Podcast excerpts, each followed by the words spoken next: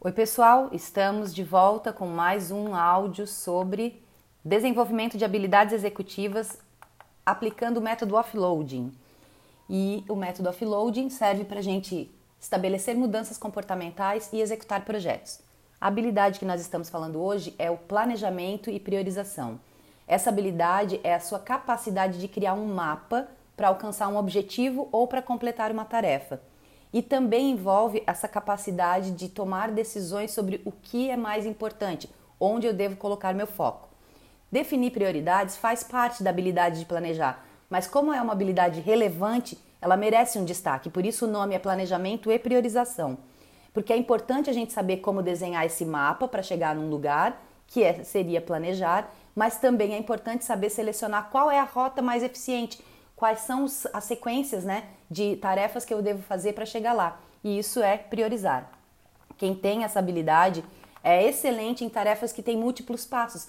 Então consegue visualizar o produto final ou o resultado onde quer chegar e consegue facilmente definir a sequência de passos que vai levar nesse resultado. E quando tem muita informação, essas pessoas têm a capacidade de se concentrar no que é mais crítico e descartar o que é supérfluo. Quem não tem essa habilidade muito bem desenvolvida tem dificuldade em dividir uma tarefa complexa em partes menores e aí também não sabe identificar por onde começar ou qual a sequência de passos que deve dar.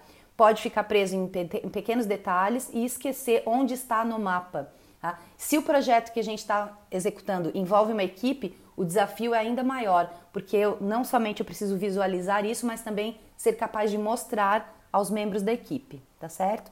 Então, essa habilidade é basicamente identificar um ponto de chegada ou um propósito, né? determinar os elementos que vão me levar nesse propósito e listar esses elementos em sequência. Isso que é basicamente planejar e priorizar. Tá? E aí a gente tem diversas técnicas de planejamento e de priorização, principalmente no mundo da gestão de projetos. Eu vou falar de algumas para vocês, tá? E aí vocês podem usar o elemento que vocês acharem melhor. Você pode usar um quadro branco, você pode usar post-it, você pode usar um software, existem vários softwares para isso, tá? E tem alguns que são free, por exemplo, WBS Chart Pro, o Trello, aí tem alguns que são pagos, como por exemplo o Microsoft Project, tá? e, mas todos eles têm essa mesma funcionalidade de eu desenhar um mapa para chegar no lugar, o próprio Visio, tá? Então, ok.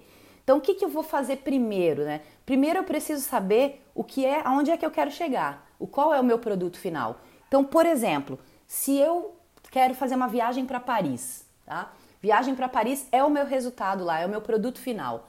Só que eu sei que viagem para Paris não é uma tarefa que eu vou lá e viajo e pronto. Eu tenho várias coisas para fazer e eu tenho uma certa sequência lógica para seguir. Então, o que eu vou fazer é pegar essa grande tarefa e dividir ela em partes menores. Essas partes menores é a decomposição, então, daquele grande produto. Então, o que, que eu poderia dizer que tem dentro dessa viagem para Paris, né? Bom, primeiramente eu tenho que determinar data. É, o que mais que eu tenho que determinar? Eu tenho que é, ter o meu passaporte estar em dia. Eu tenho que comprar as passagens. Eu tenho que comprar a minha hospedagem. Eu tenho que determinar, é, ver quais são os roteiros que eu vou fazer lá. Ou eu posso deixar isso livre também. Mas de qualquer maneira eu preciso pensar nisso. Será que eu vou sozinha? Será que eu vou com alguém? É, será que quanto de dinheiro eu preciso ter? Qual é o orçamento para esse projeto, para essa viagem? Tem alguma atividade específica que eu quero fazer lá? Então você percebe que viagem a Paris é uma série de atividades que eu tenho que decompor, porque é, não tem como eu botar uma, uma atividade assim na minha agenda do dia seguinte, viagem a Paris. Só no dia que eu estiver indo mesmo é que vai ser essa atividade, mas até lá tem uma série de passos para dar. Então é isso que a gente faz, a gente decompõe até uma parte gerenciável o suficiente para que se transforme numa atividade é, da minha agenda do dia seguinte, tá certo? E é lógico que é, quando a gente tem uma, um produto assim tão grande, que, que envolve né, uma tarefa mais complexa, talvez eu tenha que fazer as coisas numa determinada sequência. Algumas atividades eu vou poder fazer em paralelo e outras eu vou ter que fazer em sequência. Então, a técnica que eu recomendo para essa decomposição é a estrutura analítica de projetos. Vocês podem pesquisar EAP na internet, vai ter muita gente ensinando como faz, ou WBS, que é Work Breakdown Structure, tá?